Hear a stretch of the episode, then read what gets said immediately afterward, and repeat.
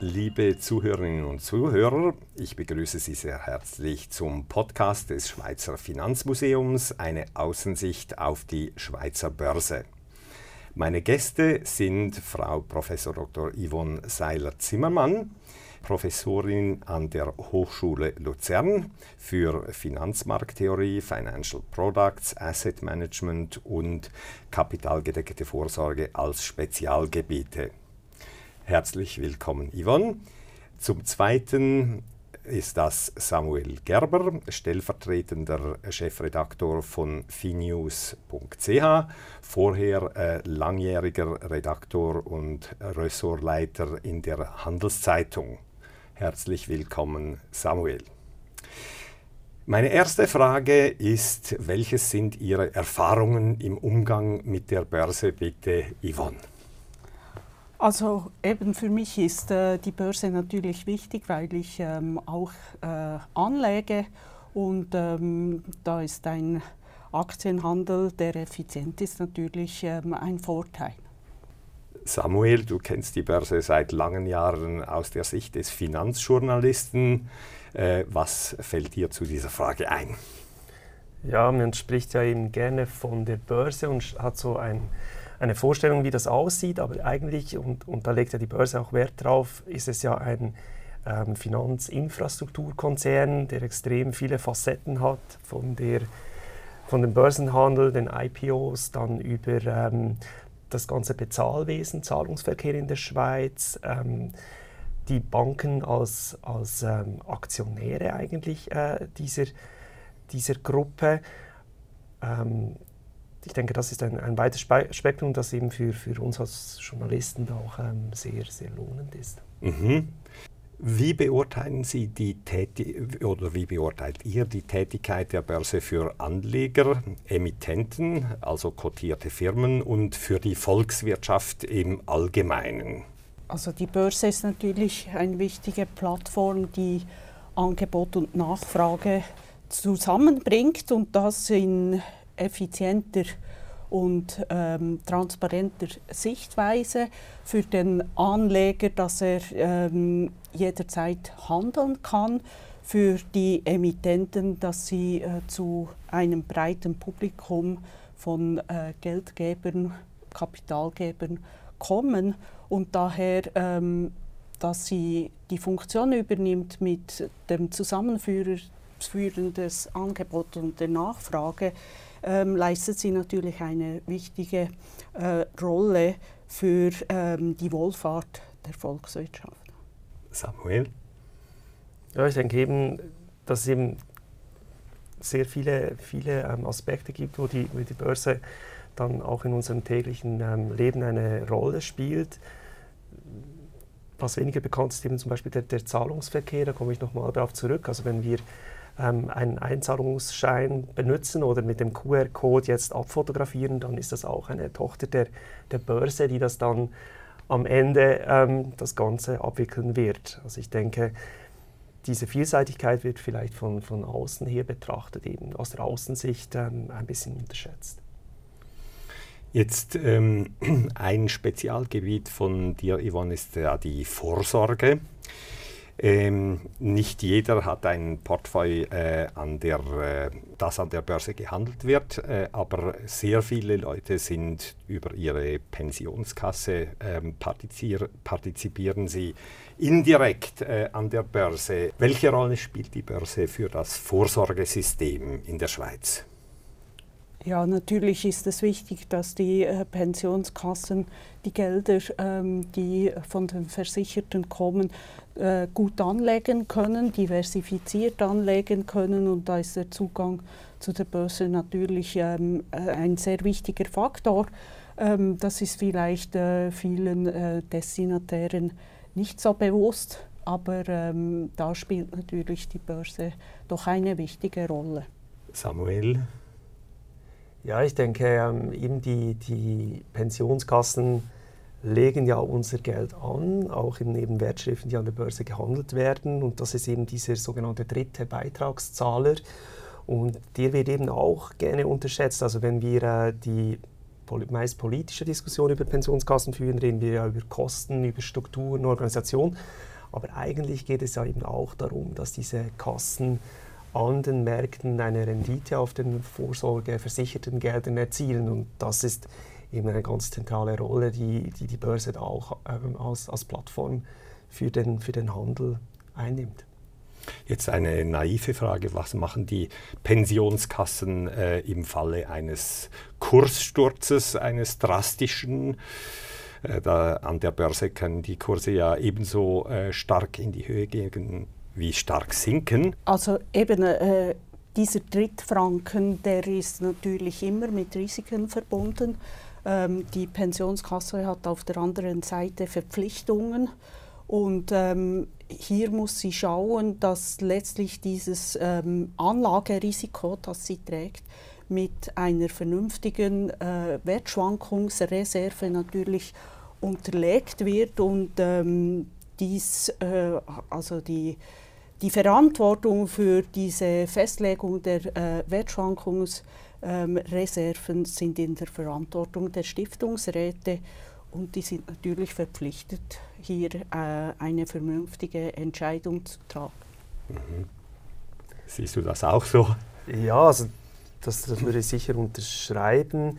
Der Punkt ist ja, dass Pensionskassen ähm, einen extrem langen Horizont haben, weil sie ja eben für, für unser ähm, eigentlich dann also während unseres berufstätigen Lebens und dann für unsere Rente anlegen. Und das ist dann ja nicht Börseln in diesem Sinne, wie wir es kennen von der Einzel-, vom Privatanleger her. Ähm, also meistens sind die ja ziemlich unbewegt von solchen Crashes und dann gibt es, glaube ich, ein Rebalancing und dann schaut, blickt man wieder nach vorne. Also ich glaube, das ist so die, also es sind wirklich so Tanker, die ganz weit ähm, in die Zukunft schauen und natürlich eben diese Modelle gut berechnet haben müssen, weil sonst es kann auch schief gehen, oder? Genau, also ja. diese Wertschwankungsreserven sollten einfach in einem Umfang sein, dass ein gewisses Risiko abgesichert wird, ohne dass die Kasse natürlich in Unterdeckung kommt. Mhm. Mhm. Jetzt eine ganz andere Frage. Ähm, nicht nur die Schweiz hat eine Börse, sondern äh, praktisch äh, jedes Land, einzelne sogar äh, mehrere. Ich denke an die USA. Ähm, habt ihr auch Erfahrungen mit anderen Börsen, mit ausländischen? Und wenn ja, wo seht ihr die Unterschiede? Also ähm, eben, es, es, gibt ja verschiedene äh, Börsen, die auch verschiedene Anlagevehikel ähm, äh, anbieten. Mhm. Von dem her ähm, gibt es natürlich Unterschiede. Man denkt jetzt in den USA an die Rohstoffbörsen, wo wir selber keine haben. Ähm, aber ein wichtiger, ein wichtiger Unterscheidungsmerkmal ist natürlich die ähm, ganze Regulation, die natürlich länderspezifisch ist. Und ähm, es ist auch für die Unternehmungen wichtig, dass es äh, verschiedene Handelsplätze gibt, weil je nachdem, wo ihre ähm, Anleger sind, die haben gewisse Präferenzen natürlich in, im eigenen Land auf der eigenen Börse zu investieren.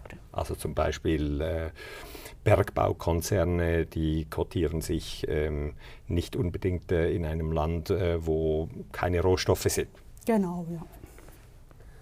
Ja, vielleicht äh, zwei Dinge, die mir dazu einfallen. Also das eine ist ja, dass es eben wie eine, einen Globus und einen Atlas gibt es auch eine Börsenlandschaft, eine weltweite, und die ist in Bewegung. Also es hat in den letzten Jahren hat es eine Konsolidierung gegeben. Das heißt, dass ähm, größere Börsen kleinere Börsen übernommen haben. Das war auch in der Schweiz so. Die Sixt, also unsere ähm, Schweizer Börse, hat die spanischen Börsen BME gekauft und ähm, sozusagen dann eben ihren ihren Marktanteil, den globalen, so vergrößert. Also das muss man sich auch ein bisschen gewahr sein, dass, dass es da einen Austausch gibt und eine Landschaft, die sich auch bewegt.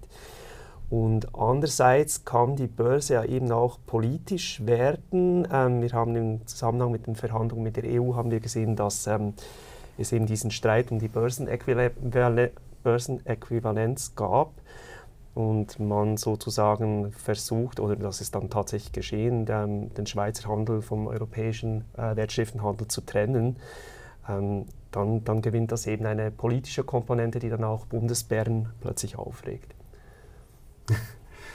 Genau.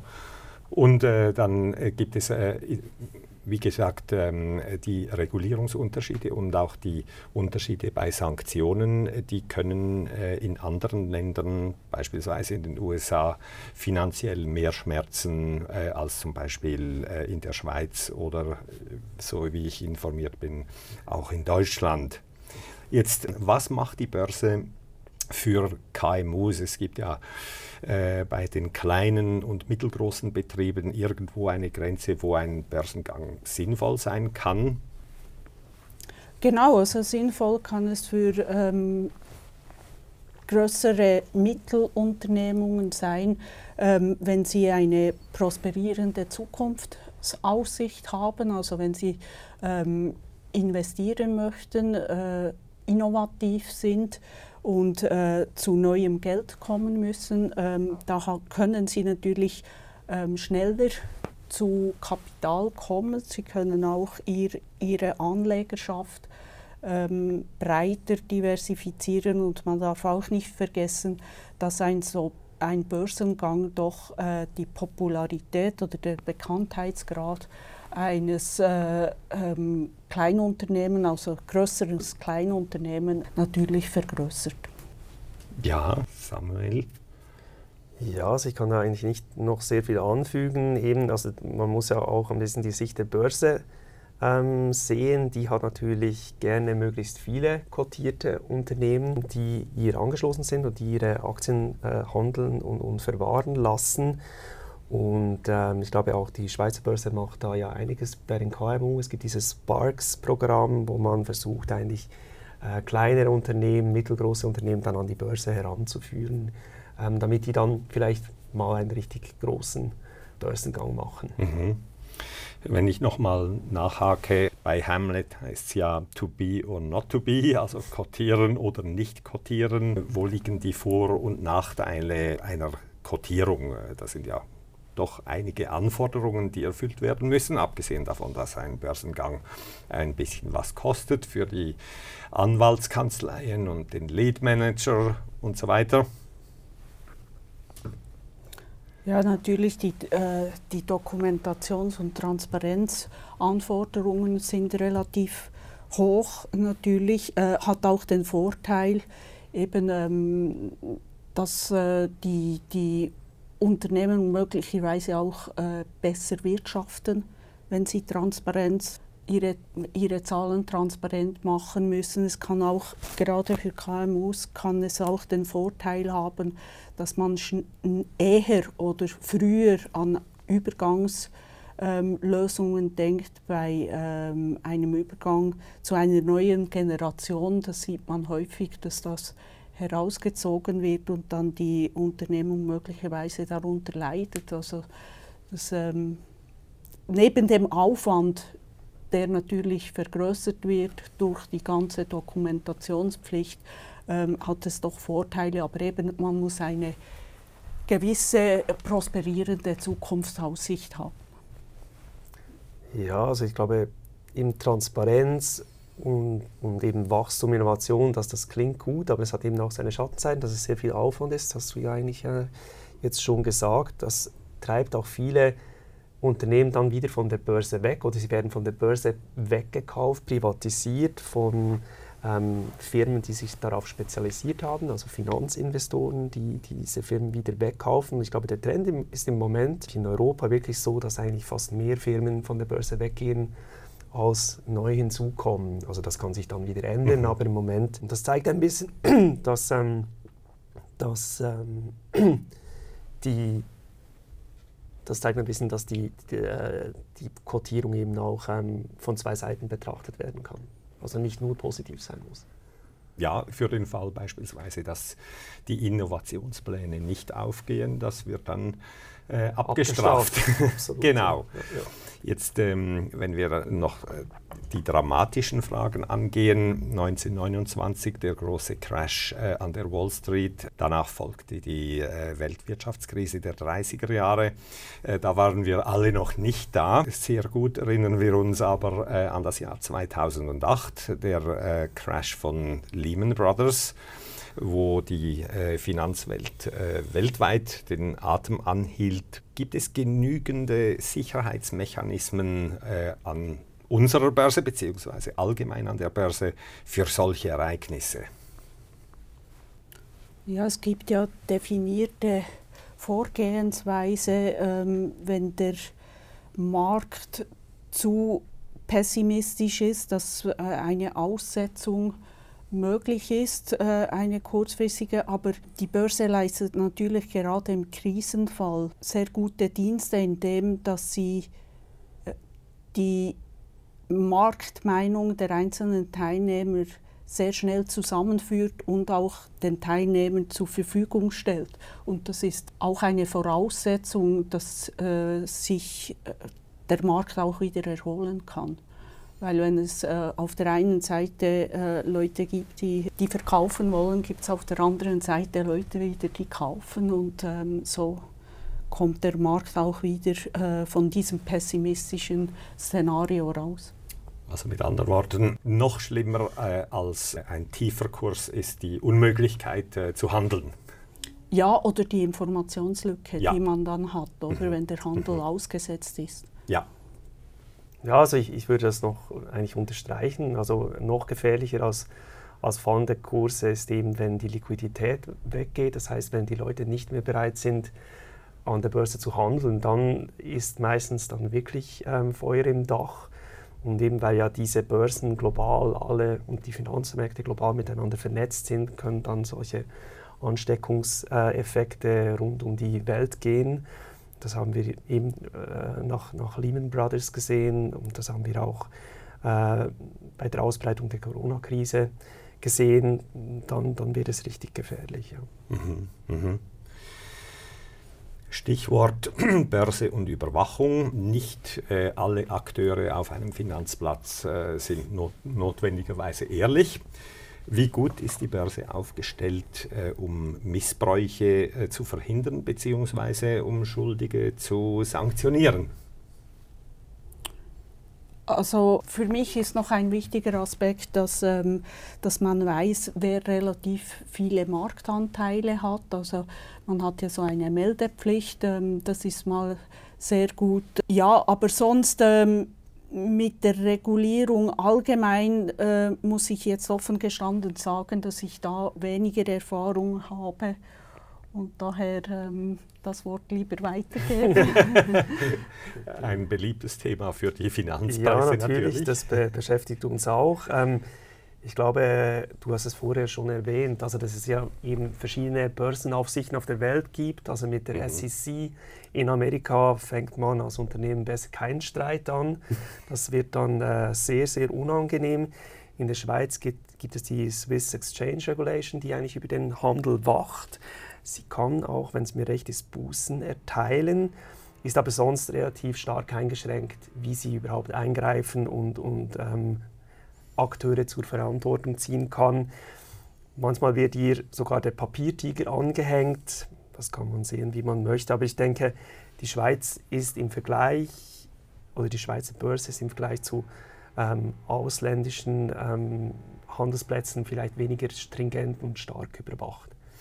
Äh, es gibt natürlich eine Aufgabenteilung zwischen der Exchange Regulation mhm. und der FINMA. Ähm, das heißt, die Exchange Regulation hat bestimmte äh, Zuständigkeitsbereiche und wenn es dann beispielsweise kriminell wird, Stichwort mhm. äh, Insiderhandel, dann ist das außerhalb der Sanktionszuständigkeit der Six Exchange Regulation. Da müssen Sie sich gegenseitig zuerst absprechen, wer dann zuständig ist. Richtig? Ja, sagen wir so, ähm, die Exchange Regulation äh, durch ihre Überwachungsinstrumente äh, kann das Material für eine Anklage bereitstellen, aber äh, die Sanktion, äh, die wird dann von jemand anderem ja. Äh, verhängt, also die übergeordnete Behörde. Die FINMA, genau. Jetzt ähm, äh, sind wir schon bei meiner letzten Frage, eine sogenannte dumme Frage. Wäre ein moderner äh, Finanzmarkt ohne, äh, eine Situation ohne eine Börse überhaupt vorstellbar? Also es gibt ja eben diese, diese Idee, dass man die Finanzmärkte diese intermediieren sollte, also dass man eben diese Zwischen diese Zwischenakteure, und die Börse ist ja auch einer, die steht zwischen dem Käufer und Verkäufer von Wertschriften, dass man diese Zwischenakteure eigentlich rausschneiden sollte und als Technologie wird dafür die Blockchain-Technologie ähm, propagiert. Momentan sind wir sicher noch nicht so weit. Also die Börsen funktionieren extrem gut. Das sind hochpotente Handelssysteme, die in Hundertstel Sekunden Trades ausführen können. Blockchain ist, ist im Moment noch langsamer und es stellen sich auch Fragen, wie man überhaupt Systeme ablösen und sich selber kannibalisieren möchte. Aber ich denke, es ist sicher als ähm, Gedankenexperiment und mit Blick auf die Zukunft Vereinfachung von gewissen ähm, Transaktionsaspekten ist es wahrscheinlich ein, ein, ein, spannender Weg, der uns da oder spannende Dinge, die uns noch bevorstehen. Also eben neue Technologien kann man sich sicher vorstellen und wird in der Zukunft sicher auch sich realisieren. Aber äh, man darf ja nicht vergessen, dass die Börse relativ viele ähm, Aufgaben übernimmt und das alles in eine Blockchain zu gießen, ist momentan ähm, doch technisch, glaube ich, noch nicht äh, umsetzbereit. Aber wichtig erscheint mir, dass, äh, wenn ich auf deine Frage zurückkomme, dass äh, eine Börse, besser gesagt ein Finanzmarkt ohne Börse oder ohne Plattform undenkbar ist. Also diese Handelsplattform, wie immer die ausgestaltet ist, wo effizient ist und äh, Angebot und Nachfrage die, äh, zusammenbringt, die Transparenz erhöht, die Liquidität zur Verfügung stellt. Das ähm, ist natürlich alles mit Wohlfahrt äh, verbunden und es wäre undenkbar, eine moderne Finanzwirtschaft zu haben ohne Börse.